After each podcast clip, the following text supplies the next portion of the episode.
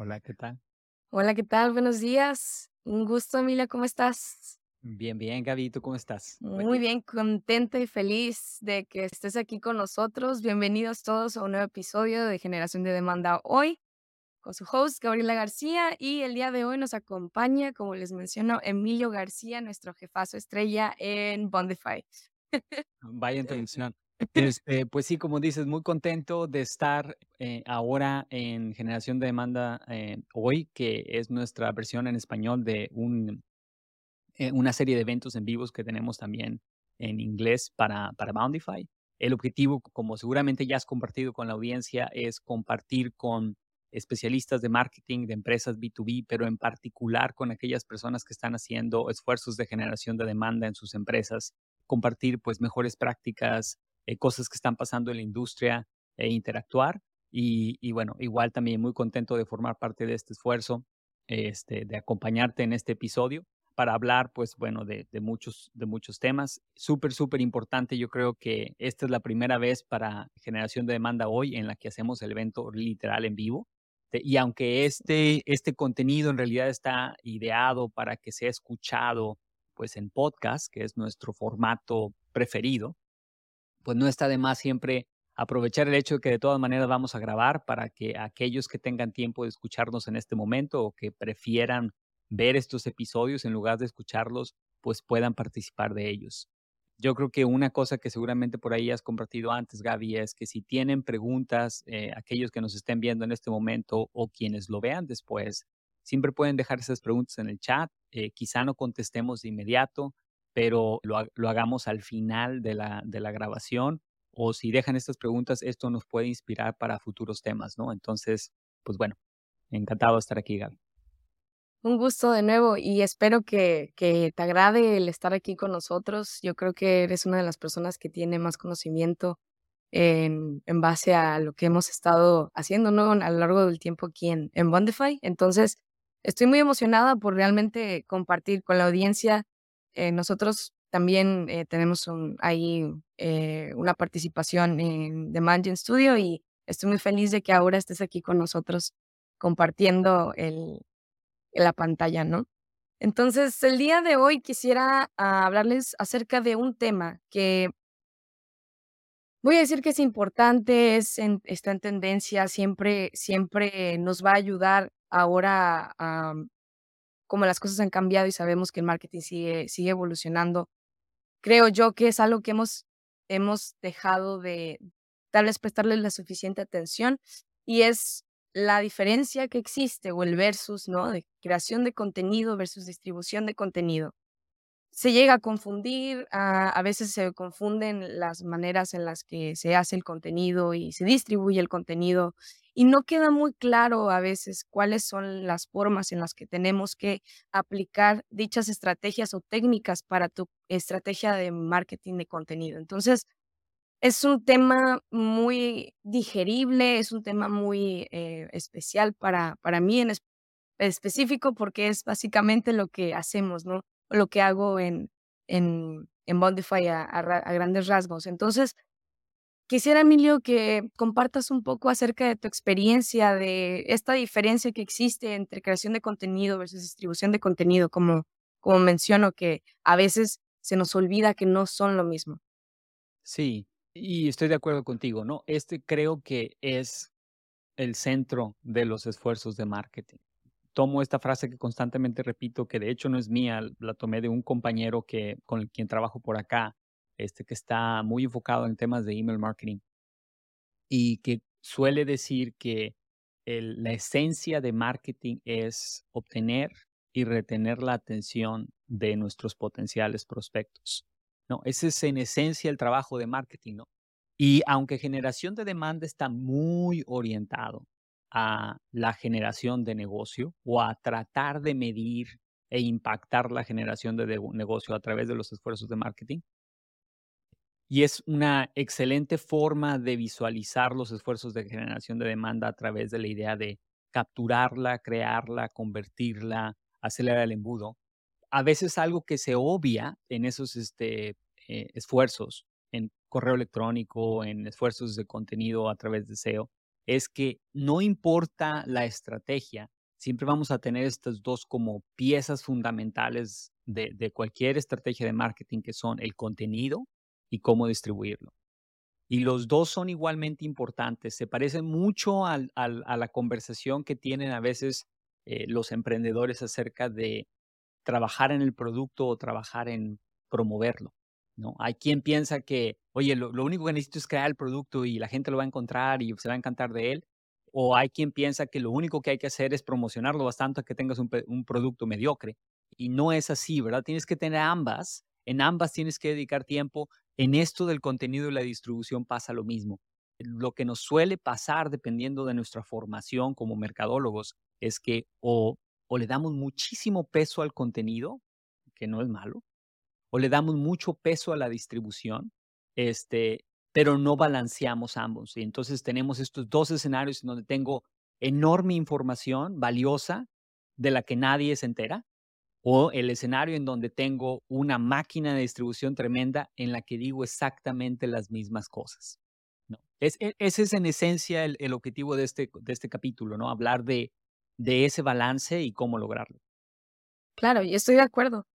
Creo que a veces, y lo, y lo ves todo el tiempo, ¿no? A veces hay demasiado contenido allá afuera y se está compartiendo, no sé, de sobremanera en, en que también dices, estoy siendo bombardeado con información y realmente esa información de calidad me sirve, es, es información que yo necesito para, para mi día o es información que me enriquece como experto, como alguien especialista en algún, en algún área. Y ves que a veces las personas creen que solo por compartir contenido y contenido sin esa atención especial, ¿no? De qué es lo que estás compartiendo.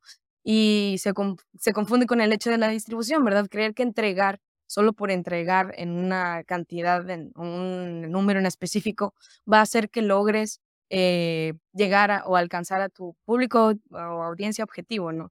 Y creo que eso también es, es, es importante porque saturas a la gente después de tanto contenido. Ya ni siquiera lo quieren ver porque dicen, pues es que siempre es lo mismo o me lo, me lo cambió, me cambió tres palabras, pero es lo mismo. Entonces, ¿de qué sirve que estés compartiendo y compartiendo contenido si no es de valor para quien lo está viendo, a quien se lo estás entregando?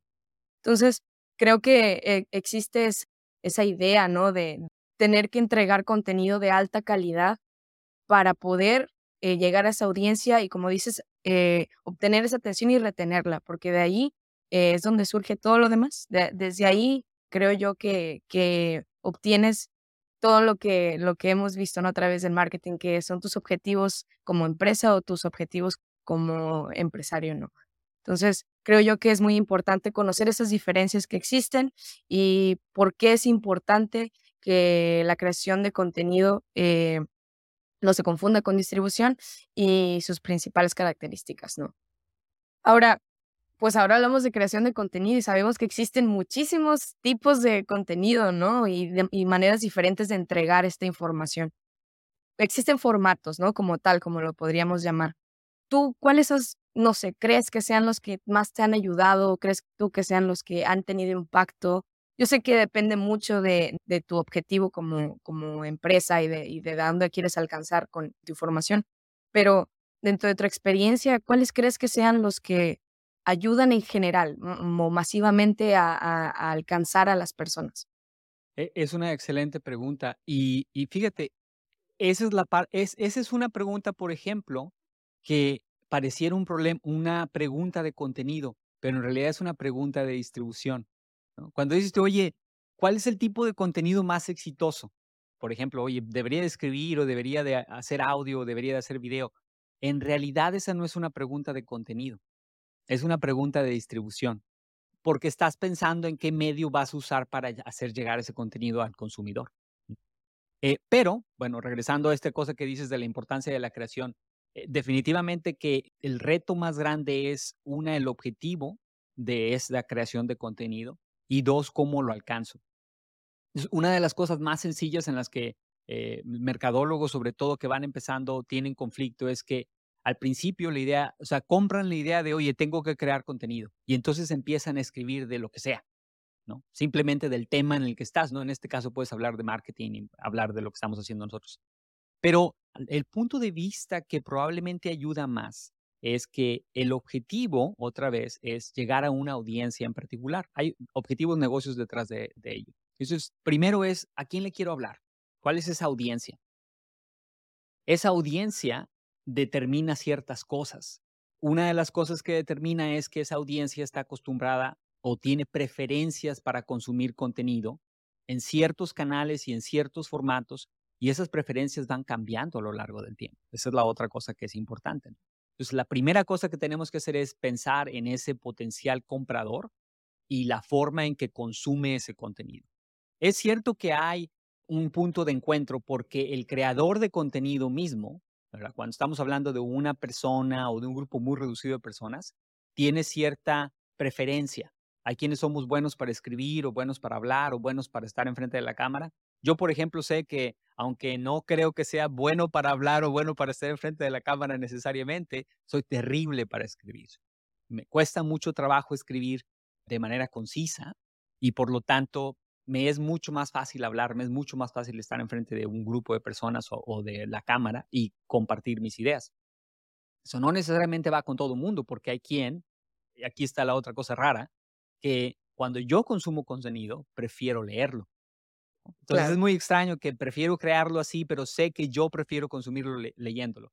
Pero al final del día hay que hacer un balance entre esas dos cosas, ¿no? Entre lo que uno se siente cómodo haciendo, eh, a, veces, a veces se puede crear contenido de manera gráfica, a través de imágenes, y lo que la audiencia sabemos que prefiere consumir, y obviamente los canales.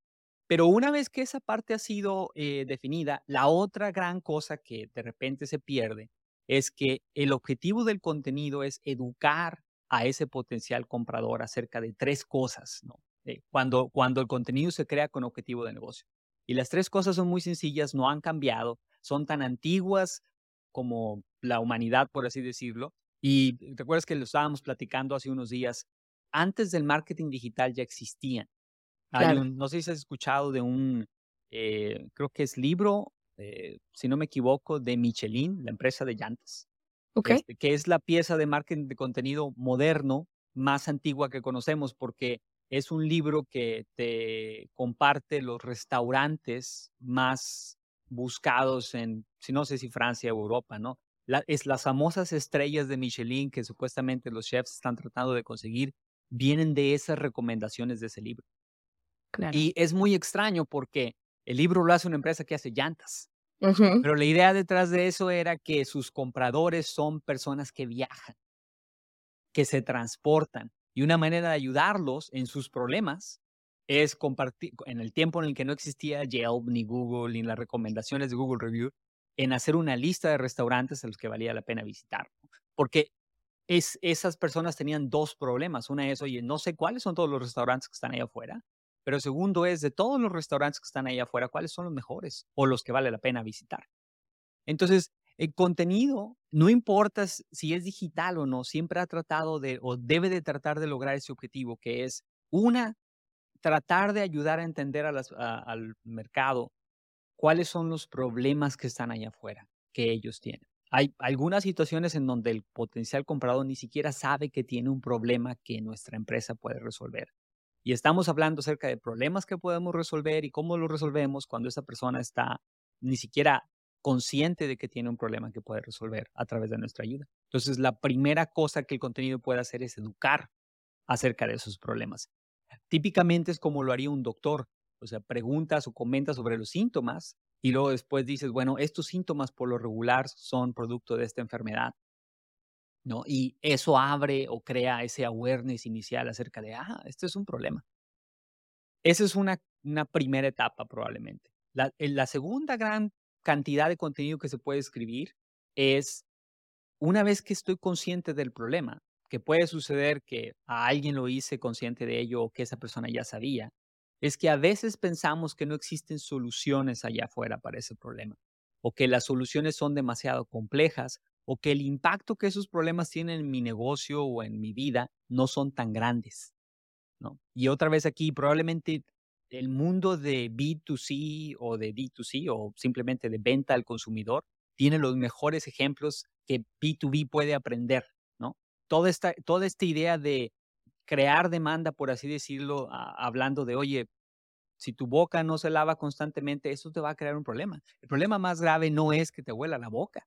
El problema es que puede ser que se te caigan los dientes. Claro. Y esas cosas eh, son, abren, abren los ojos a las personas a, tienes este problema del cual no te habías dado cuenta y estas son las consecuencias, pero aquí están las cosas que puedes hacer al respecto. Y aquí es otro ejemplo también de cómo el contenido puede influenciar al mercado. Eh, recuerdo que no sé si es la pasta de dientes o el, cepillo tal cual.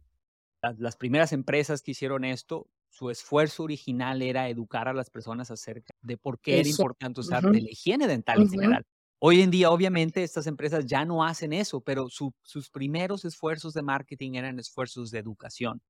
Apple hizo exactamente lo mismo con las computadoras. Al principio Apple no hablaba en, en términos súper genéricos como lo hace hoy en día, como decir iPhone mejor, ¿no? O la computadora expandida, ¿no? Copy muy, muy concreto porque la marca ha construido una presencia muy robusta acerca del producto, pero también de su propia marca.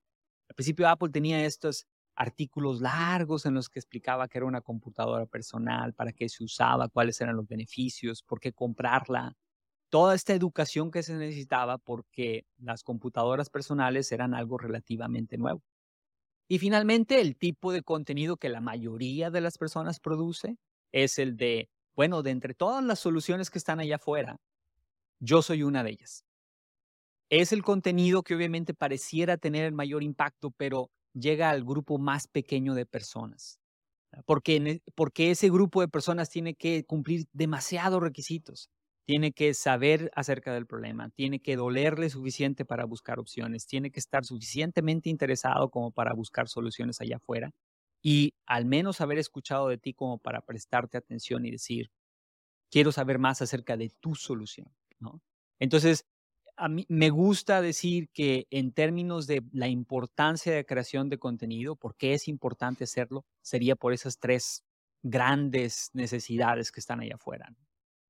Claro. Sí, y es, y es importante, ¿no? Cuando estás haciendo una búsqueda realmente de, de precisamente esas dolencias o esos problemas que tienes, lo que buscas es una solución y la quieres ya, ¿no? La quieres en inmediato y quieres alguien asertivo, quieres alguien que te resuelva por completo tu duda y tu problema, ¿no? Y creo que cuando encuentras algo de valor, alguien que realmente le atina, ¿no? Tiene esa facilidad para transmitir eh, esa, esa respuesta, pues obviamente lo tomas como el experto, como alguien que te va a ayudar no solo en eso, sino en posteriores situaciones, ¿no? Y eso hace no solo, como dices, a mantener esa atención, sino retenerla. Otra de las cosas que yo creo también importantes, además de la razón principal por la cual crear el contenido, es también lo que puedes obtener de vuelta, ¿no? Que es la razón por la cual a veces, no a veces, todo el tiempo la gente está haciendo marketing, ¿no? O contenido para, para esto, que es dentro de, las, de esos formatos que puedes obtener de, tu, de la persona que está tratando de obtener una respuesta, ¿no? Pues no sé, por poner un ejemplo, eh, formatos de, o que te llenan formatos de registro, que te llenan formatos para conocer quién es esa persona. En este formato que nosotros estamos utilizando, pues podemos interactuar con la audiencia, podemos tratar de, de responder mensajes en tiempo real, ¿no? O sea, tipo de, de maneras o diferentes formas de llegar a esa audiencia y responder a sus dudas o a sus, a sus dolencias, como dices, ¿no? Que creo que es también parte de, lo que es el contenido o el marketing de contenido. Y pues dentro de todo lo que sabemos también hay mejores prácticas, ¿no? No solo es saber crear contenido, sino cómo hacerlo óptimo. De qué manera podemos hacer el contenido ah, atractivo, de calidad, que sea algo que realmente entregue valor a las personas. Pues pueden haber muchísimas y todos podemos considerarlas esenciales quienes crean que son, ¿no? Tú, a lo largo de, tu carrera, como lo que hemos estado haciendo ahora, yo recientemente, tú ya llevas un tiempo, ¿cuáles crees que sean las que te han impulsado, han impulsado a, a tu empresa o a la, a la, empresa en sí para de entregar ese valor a las personas? Sí, yo, yo creo que es súper, súper importante diferenciar, de hecho, como lo pusiste aquí en el título, está perfecto, ¿no? O sea, la diferencia entre hacer algo atractivo y algo que sea de calidad. La diferencia es sutil, pero es importante. Claro. Y la vemos una y otra vez en cada canal. En cada canal, las personas tratan una y otra vez de replicar cosas o confunden cosas que son atractivas con cosas de calidad. Lo puedes ver en los anuncios, lo puedes ver en la forma que en las cosas que la gente publica, lo vemos ahora con mucha frecuencia en los shorts o en los reels, ¿no? Este, y la diferencia es esta. El contenido, y es más un tema de distribución, pero el contenido, como dices tú, Gaby, más y más, cada vez hay más. Conforme la tecnología sigue avanzando, al principio no había muchos libros, ahora hay un montón de libros. Al principio no había muchas personas en Internet, ahora hay un montón de contenido en Internet. Y nuestra atención cada vez es más preciada, ¿no? Cada vez cuesta más trabajo obtener la atención, aunque sea por unos minutos de cualquier persona, ¿no? Porque tenemos tantas cosas que compiten por ella. Entonces, la parte de atractivo es, ¿qué puedo hacer para que el contenido destaque? Pero desafortunadamente a veces confundimos el que capte mi atención con el que provea valor. ¿Es posible hacer algo atractivo que no entrega nada? Y lo vemos una y otra vez, cosas chistosas o llamativas que de alguna manera hacen que te detengas, pero que después dices, ok, esto no me sirvió de nada, ¿no? Es por lo regular en donde perdemos tiempo, porque no nos, no nos, no nos deja como una mejor persona, no nos da ningún valor. Entonces, efectivamente, del lado de cómo hacer nuestro contenido atractivo, básicamente es hacerlo diferente, básicamente es pensar en cosas que nadie más está haciendo para que podamos detener a esa persona y captar su atención. Pero es importante que no perdamos de vista que de nada sirve crear contenido que es atractivo visualmente o por cualquiera de nuestros sentidos, que no tenga calidad, porque si no tiene calidad, no va a lograr el objetivo que es educar a esa persona hacer esa asociación de marca para que eventualmente pueda salir negocio. Entonces, la parte de, hacer atractivo tiene que ver mucho con el diseño, pero la parte de calidad regresa a esta idea de estoy hablando de los problemas que tienen mis, mis clientes, mis compradores. Este, y probablemente ahí la mejor recomendación es que la parte de crear cosas atractivas se puede externalizar. Es decir, puedo ir a ver lo que está haciendo otras personas, puedo ir a ver mejores prácticas acerca de cómo visualmente hacer cosas atractivas, no importa el formato, si es audio, si es video, si son imágenes, si son presentaciones. Pero la parte de la calidad no está en, no, no está en nuestros compañeros mercadólogos, está en nuestros clientes. Es decir, lo que hay que hacer es entender las necesidades de sus clientes. A veces, el mercadólogo es el mercado meta, como nos pasa a nosotros. O sea, nosotros de alguna manera entendemos hasta cierta medida las necesidades de nuestro cliente porque sabemos que trabaja en empresas, porque tienen presupuestos reducidos, porque tienen poca gente, porque tienen muchos pedidos, porque sus CEOs y CMOs están diciéndole, ya viste esta cosa en TikTok que estamos haciendo ahí. Sabemos que tienen este escenario particular que están tratando de aprender y de hacer y de lograr y de medir, pero no todos los mercadólogos tienen esa, ese beneficio de saber cuáles son los problemas que tiene su potencial cliente. ¿no? Por ejemplo, si tú trabajas en una empresa B2B que está vendiendo software para project managers, por poner un ejemplo, y tú nunca has hecho administración de proyectos, es muy difícil que crees contenido que le haga sentido al project manager. Y por lo tanto, probablemente la mejor recomendación que puedo dar para crear contenido de alta calidad es que tú como mercadólogo o aprendas del cliente a través de conversaciones o que traigas a la mesa a las personas que saben, es decir, a los expertos del tema que sea que eh, la empresa esté promoviendo, ¿verdad?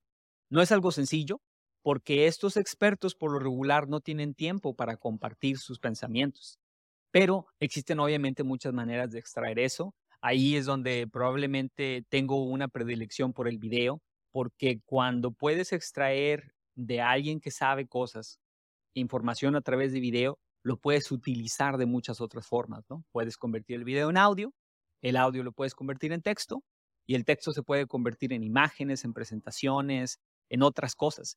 Pero creo que esa es la parte más este, destacable, ¿no? De las mejores prácticas, que la única manera de hacer cosas de calidad es que ese contenido resuene, por así decirlo, con el comprador. De lo contrario, puede verse muy bien, puede ser extenso, puede ser muy bien producido, pero no va a tener Sí, claro, y estoy, estoy de acuerdo con ello.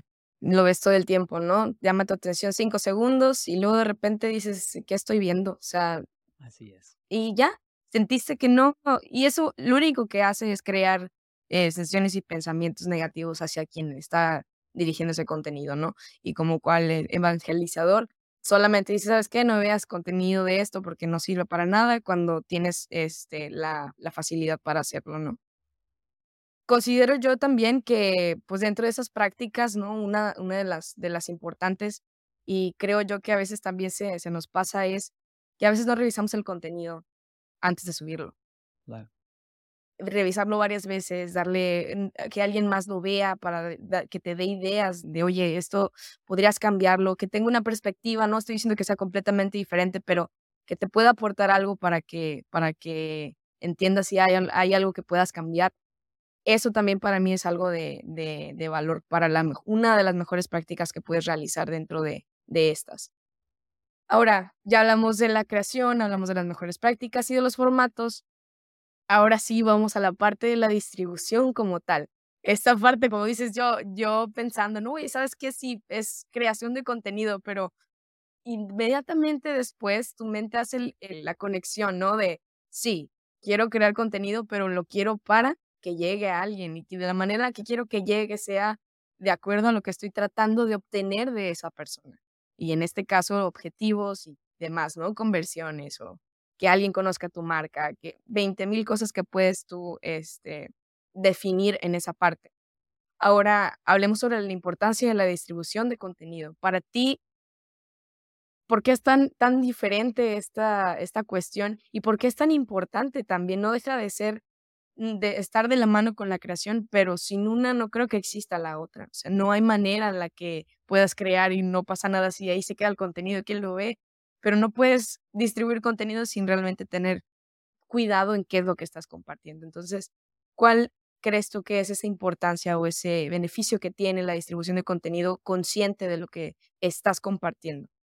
Claro. Este, creo que aquí es otra vez otra cosa que es fundamental describir acerca de marketing. Marketing es un mecanismo de pal- apalancamiento. Es una palanca de la mente. Porque si te pones a pensar, eh, incluso si no fuera una empresa, si no estuviéramos hablando de los objetivos de una empresa que es vender y crecer la marca y todas estas cosas, en realidad lo que estamos haciendo cuando creamos contenido es hacer una copia de lo que está en nuestra cabeza en algún otro medio, ¿no? Puede ser escrito, puede ser por audio y vamos a decir, grabarlo para la posteridad, si quieres verlo así, ¿no? Transformar nuestros pensamientos en algo legible que pueda ser transmitido a otra persona, sin que tenga que escucharnos directamente. Pero el problema con ese esfuerzo que hacemos los humanos uno a uno es que no escala. Si yo quiero transmitir el mensaje de lo que mi compañía hace a mi mercado meta y mi mercado meta es de más de 100 personas, estamos hablando de miles, decenas de miles, cientos de miles, no hay manera de que tenga conversaciones uno a uno para poder transmitir ese mensaje. Necesito encontrar mecanismos que me den, que me den palanca, que me den, como dicen en inglés, leverage. Y, y por lo tanto, la distribución no es más que encontrar la manera de hacer copias de ese contenido para que sea consumido por mi audiencia. Esa es en realidad la importancia, acelerar ese proceso. Pero ahí mismo viene el reto. En el tema de la creación, el impacto está limitado por la velocidad a la que puedo crear contenido. Que te acuerdas, hemos tenido conversaciones de esto internamente, ¿no? Es si quieres, si quieres acelerar el impacto de tu esfuerzo de generación de contenido, es bueno hacer algo una vez al mes que no hacer nada, pero es mejor hacer dos veces al mes que no hacer, que hacer una y así, ¿no? Eh, va obviamente creciendo el impacto. Hay un momento en donde el retorno disminuye y ese fue esfuerzo extra no nos da un mejor impacto. Y en la distribución pasa algo parecido. En la distribución el problema son dos grandes retos. Es dónde está la gente consumiendo ese contenido y con qué frecuencia lo hace o cuánto tiempo pasa en ese medio, ¿no? Entonces, definitivamente que es muy importante porque es la manera en que hacemos llegar lo que tenemos en nuestra cabeza, lo que hemos documentado, creado copias al público meta y sirve para apalancar conversaciones que no podemos tener uno a uno. Ahora, los, los canales que escogemos para distribuir el contenido están en función de las personas, como estábamos diciendo. Entonces, incluso antes del, del mundo digital, la pregunta que había que responder era una, ¿en dónde pasa tiempo la gente aprendiendo?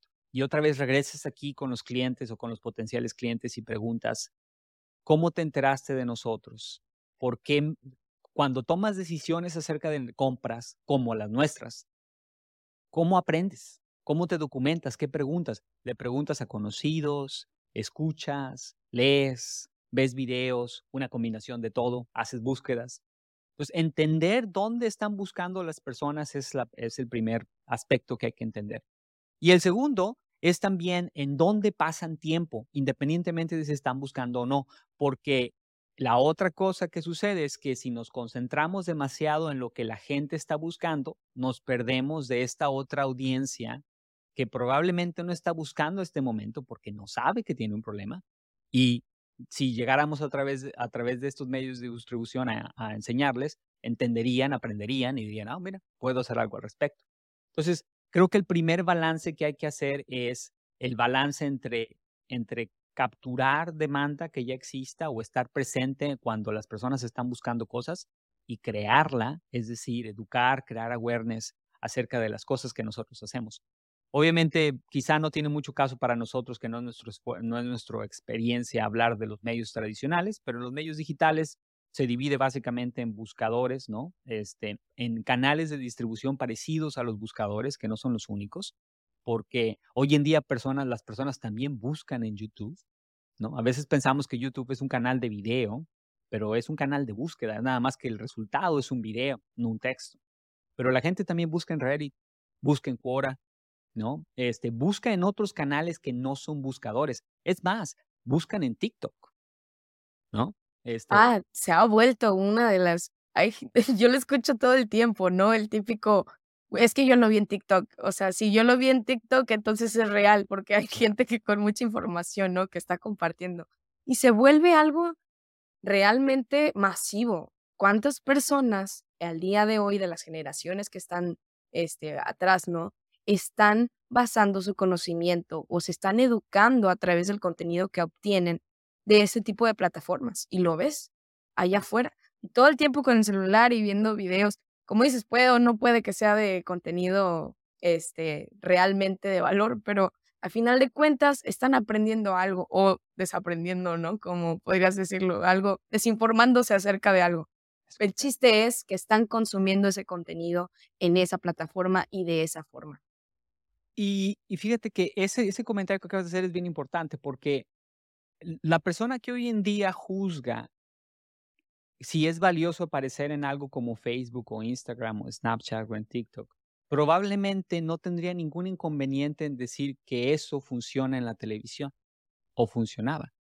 Pero el contenido de la televisión no es todo el día enciclopedias, ni contenido de negocio, ni noticias, ¿no? Hay telenovelas, hay programas de, comedia, hay cosas que no agregan nada de valor. Pero la razón por la que la televisión funcionaba mejor en el pasado que ahora no es porque el medio no sirva ya o porque no sea necesariamente digital, lo cual no es cierto. Hoy la mayoría de la televisión es digital. El tema es qué porcentaje del día pasa una persona hoy viendo televisión tradicional. ¿No? O qué porcentaje del día pasa una persona afuera en, en su carro conduciendo, viendo panorámicos, ¿verdad? Entonces, al final del día es, es, es este balance entre los canales en donde las personas buscan información, que no todos son buscadores, algunos de ellos son grupos de WhatsApp, grupos de Facebook, grupos de LinkedIn, grupos de otro tipo de comunidades y buscadores y los lugares en donde la gente está pasando el tiempo aunque no esté buscando nada, aunque esté haciendo otra cosa, aunque no tenga nada que ver con lo que nosotros hacemos. Y ese balance es importante, ¿no? Desde luego, lo que decías tú ahorita, no todas las empresas, ni de consumo ni de B2B, eh, necesitan estar en lugares como TikTok hoy, porque al final del día, TikTok puede ser muy popular o Instagram puede ser muy popular, pero lo que sí tenemos que entender nosotros es si nuestra audiencia pasa tiempo ahí. Y no para todas las empresas su audiencia está pasando tiempo ahí. Eventualmente probablemente lo van a hacer, pero quizá en este momento no, ¿no? Entonces, es, esa, esas decisiones se hacen en base nuevamente a preguntarle a tu audiencia meta si pasa tiempo ahí. No es una cuestión de edad, por ejemplo, solamente. Porque hay quien piensa que dices, bueno, si todo este grupo de personas que tiene 50 años o más o 60 años o más es mi público meta, entonces no voy a aparecer en esas plataformas o en, estas otras plataformas. Y eso es un error, porque, porque hay personas que tienen la misma edad que tienen vidas completamente diferentes, que tienen dinámicas con la tecnología completamente diferentes, ¿no? Entonces, lo que hay que hacer es entender cómo mi mercado interactúa en, en los medios digitales, independientemente de si es hombre o mujer o tiene cierto rango de edad o vive en cierto lugar del país o del mundo, ¿no? Porque exactamente esa misma descripción, un hombre de 50 años que vive en Monterrey, puedes estar, y son solo cuatro elementos, pero puedes usar 10 y puedes estar describiendo a personas completamente diferentes en sus hábitos digitales. Sí, claro. Y bueno, a partir de aquí, ¿no? Ya sabemos eh, canales de distribución, sabemos que existe esta, esta gran a veces brecha, ¿no? Con, con la manera en la que creamos y distribuimos el contenido, a veces cuando no se está informado correctamente, podemos encontrar o tratar de encontrar un equilibrio entre ambos, ¿verdad? Entre la creación y la distribución con lo que mencionas. Y yo creo que es importante también desde ese punto tomar en cuenta que, pues para empezar deberíamos establecer los objetivos, ¿no? Y deben de ser muy claros a través de qué es lo que quieres lograr con ese contenido. Podríamos después tratar de pasarlo, ¿no? Ahora sí a una idea, algo, o plasmarlo con los calendarios de contenido que se crean para precisamente tener un control y una y visibilidad de lo que estamos haciendo, el esfuerzo que estamos empleando para, para ese contenido. Obviamente priorizando la calidad y que este sea un contenido que vaya a llegar de manera correcta a esas personas. Y a través de la distribución es aprovechar esos canales que sabemos que son donde van a estar la, la audiencia, ¿no? O nuestro público objetivo. Eso creo que es la, la, manera en la, que, en la que podemos tratar de equilibrar los esfuerzos. Y pues finalmente también es importante y nunca debemos olvidar lo que de nada nos va a servir esto si no somos capaces de medir, si no somos capaces de también igualmente visibilizar ese esfuerzo que estamos haciendo y que nos esté dando los resultados porque si no, entonces, ¿cómo vamos a saber que tenemos que cambiar, no? ¿Cómo sabemos que tenemos que cambiar el canal, que tenemos que cambiar la manera en la que hacemos contenido para esa audiencia que tenemos como objetivo? Entonces, creo yo que esas son partes importantes o puntos o bullet points, ¿no? Que tenemos que tomar en cuenta para equilibrar ambos esfuerzos. No sé qué es lo que pienses tú. No, tocaste un punto extremadamente importante, ¿no? O sea, exactamente, es, sabemos que queremos hacer contenido para llegar a obtener y retener la atención de nuestros prospectos. Pero ¿cómo medimos el éxito, no? Entonces, hay dos facetas que tienen que ver exactamente con esta idea de tengo que crear el contenido y distribuir. En la parte de creación de contenido, lo que hay que medir es qué también estamos cubriendo el espectro del, del camino del comprador. Es decir, es importante que no nos olvidemos que hay que crear bastante contenido acerca de los problemas. Es probablemente el espacio más grande de información pero no dejar de lado, obviamente, contar de cuando en cuando cómo se pueden resolver esos problemas, qué soluciones están ahí afuera y ser el, de la, lo mejor, lo, mejor es tratar de ser bastante amplio en las potenciales soluciones. No, no encasillarnos en describir solo las soluciones que nosotros ofrecemos. El ejemplo que uso por lo regular es los medios de transportación. Si voy a hablar acerca de las soluciones de transportarme y yo soy una empresa de carros, no solo debo de hablar de carros, también puedo hablar de motocicletas, también puedo hablar de bicicletas, por poner un ejemplo. Vehículos en general. Vehículos en general. Y obviamente el, el, contenido que hay que también producir es el contenido de por qué yo soy una mejor solución allá, ¿no? ¿Qué me hace diferente? Este, ¿Por qué elegirnos? ¿Cuáles son los beneficios de trabajar con nosotros? ¿Y qué es lo que dicen otras personas o empresas que han trabajado con nosotros? ¿no? el famoso social proof, como se le conoce en inglés. Entonces, eh, del lado de la creación de objetivo, creo que es importante tener una métrica de el balance entre esas tres etapas y no cargarnos demasiado uno a uno. Sin embargo, en la distribución es donde probablemente las personas están más interesadas en tener métricas más tangibles. Y no, se me olvidó en este momento cómo se llamaría en español, pero al menos en inglés se le conoce típicamente como leading indicators y lagging indicators. ¿no? O sea, las métricas que tengo para medir el éxito de manera temprana y las métricas que tengo para medir el éxito en la parte final, que es ingresos, este, oportunidades creadas, expansión o crecimiento. Entonces, aquí es donde hay cierta confusión, porque es cierto, creamos contenido y lo distribuimos para finalmente impactar la demanda que existe para los productos de la empresa. Es decir, queremos vender más, queremos vender en mayores cantidades, queremos que los clientes compren más para nosotros, que la empresa crezca, pero el contenido tal cual va a tener un impacto que va a tomar tiempo. Y mientras eso sucede, esos indicadores no se van a mover o se van a mover demasiado lento como para podernos decir qué estamos haciendo bien y qué estamos haciendo mal.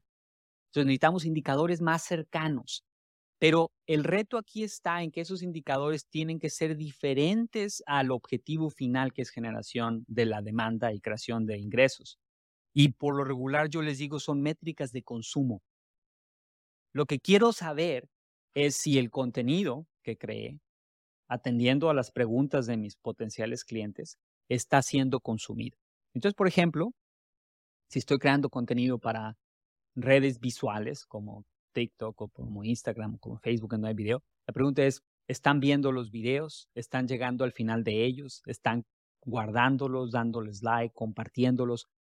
Todas estas métricas que a veces son consideradas de vanidad porque no se traducen en negocio. Y ese es el error. Sí, desde luego, no se traducen en negocio hoy, porque la intención no es vender, la intención es distribuir el contenido. O si estoy creando contenido escrito y mi, intención es que sea encontrado en buscadores, ahí es en donde estoy tratando de estar en los primeros lugares para ciertas búsquedas, que las personas visiten el sitio web, que pasen tiempo en ellas. Pero otra vez, la intención no es truquear, por así decirlo, el sistema y aparecer en los primeros lugares de una manera inapropiada o para la mayor cantidad de personas posibles. Quiero aparecer en los primeros lugares para las personas que están realmente buscando lo que está alineado con mi oferta o mi servicio. Entonces, es, esos primeros lugares en Google o esas visitas orgánicas no son más que muestra o evidencia de que el contenido se está consumiendo. Por sí solas no generan negocio y no deberían de verse así. Si vamos a cosas más tradicionales como las redes sociales que no sean visuales, es algo muy parecido, ¿no? Que los seguidores de mis redes sociales estén alineados con mi perfil, que estén dando like o consumiendo o comentando ese contenido. Todas esas cosas son formas de medir ese consumo inicial, ¿no? Entonces, eh, probablemente esa es mi mejor recomendación, Gaby, en temas de medición. Eh, tener un muy claro entendimiento de qué tan balanceados estamos siendo en la creación de contenido. Por ejemplo, si tenemos varias industrias que nos interesan, estamos creando contenido para las múltiples industrias de manera equilibrada, no nada más para una de ellas. O si estamos o si trabajamos con empresas que tienen diferentes tamaños, las necesidades de las pequeñas empresas no son las mismas que de las grandes empresas. Estamos creando contenido que conteste las preguntas de estas diferentes empresas eh, últimamente, en, el caso de contenido, si estoy creando contenido para empresas en donde hay un comité de compradores que contiene a tres, cuatro personas, estoy creando contenido que responda a las preguntas del que está en finanzas, del consumidor final, del que aprueba el proyecto, del que se ve afectado por el producto o servicio para que no lo rechace. Eh, entonces, eh, hay muchas dimensiones en las cuales evaluar el contenido y esas son las métricas que creo que hacen sentido. E insisto, en la distribución la clave es separar el consumo del impacto de negocio. Entonces, no quiere decir que no vamos a medir el impacto de negocio, no quiere decir que estemos haciendo contenido nada más por crear contenido, pero al final del día el consumo tiene cierta latencia, ¿no? Contra la generación de ingreso. Y si y yo le digo a los prospectos, si no crees que los si no crees que las semillas de limón hacen eventualmente se transforman en árboles que dan limones, nunca vas a sembrar la semilla, nunca le vas, nunca vas a tratar de limpiar la tierra, nunca vas a tratar de quitar los, los bichos, nunca vas a ponerle agua, porque no crees que hacer eso te va a dar limones. Claro. Sí, sí, y estoy de acuerdo. Creo yo que podemos concluir, ¿no? Acerca de todo esto que estamos hablando, que no hay una sin otra, que la creación y la distribución se complementan entre sí y que es importante saber que cuando se combinan estos esfuerzos, estamos garantizando que ese contenido sea obviamente consumido por las personas correctas o la audiencia adecuada y que esto va a generar una respuesta de pues de retroalimentación incluso, ¿no? A veces esas mismas respuestas que te dan, eh, que te da tu audiencia, te ayuda a, crear mejor contenido y a buscar otras formas también para, para, para darles a, a conocer ese, ese, esa información. Ese compromiso y esa retroalimentación que buscamos, pues obviamente se logra uniendo esfuerzos de creación y distribución de contenido. Entonces, podríamos concluir, ¿no? Que es importante que no lo, no lo dejemos como una y otra, darle menos importancia a cada una, sino que eh, buscar la manera de unir esos esfuerzos y darles la importancia que merecen a cada una. Y al final de cuentas, pues esto es lo que hace, ¿no? Que impulse ese, ese tráfico a tu, a, tu, a tu web, a tu empresa, que te ayude a, a dar a conocer tu, tu marca. Y obviamente al final del día, pues es el, el, lead customer, ¿no? O sea, crear eh, esa, ese engagement con las personas que estás buscando que, que estén en tu, en tu empresa o te, se conviertan en tus, tus clientes o prospectos. Eh, no sé si tengas tú, Emilio, algún comentario final, algo que quieras decirle a la audiencia que nos está viendo. No, ninguno, este, más que agradecerte el espacio, este, igual de nueva cuenta, súper entusiasmado de también estar creando contenido, este, ¿no? Para México en español, en donde obviamente me siento mucho más cómodo hablando, este, de compartir este espacio contigo, Gaby, y desde luego invitarlos a, quienes estén viendo esta transmisión o escuchándonos después a que nos sigan diciendo qué temas les interesan, ¿no? Qué, qué cosas realmente agregan valor. Este, pero obviamente eh, súper enfocados con lo que creemos que es lo que los especialistas de generación de demanda eh, están interesados en escuchar. Entonces, eh, gracias y bueno, hasta el siguiente episodio. A ti muchas gracias y gracias a todos por, por haber estado aquí. Esperemos que esto les haya servido y los esperamos el próximo episodio con más información para ustedes. Hasta luego. Hasta, luego,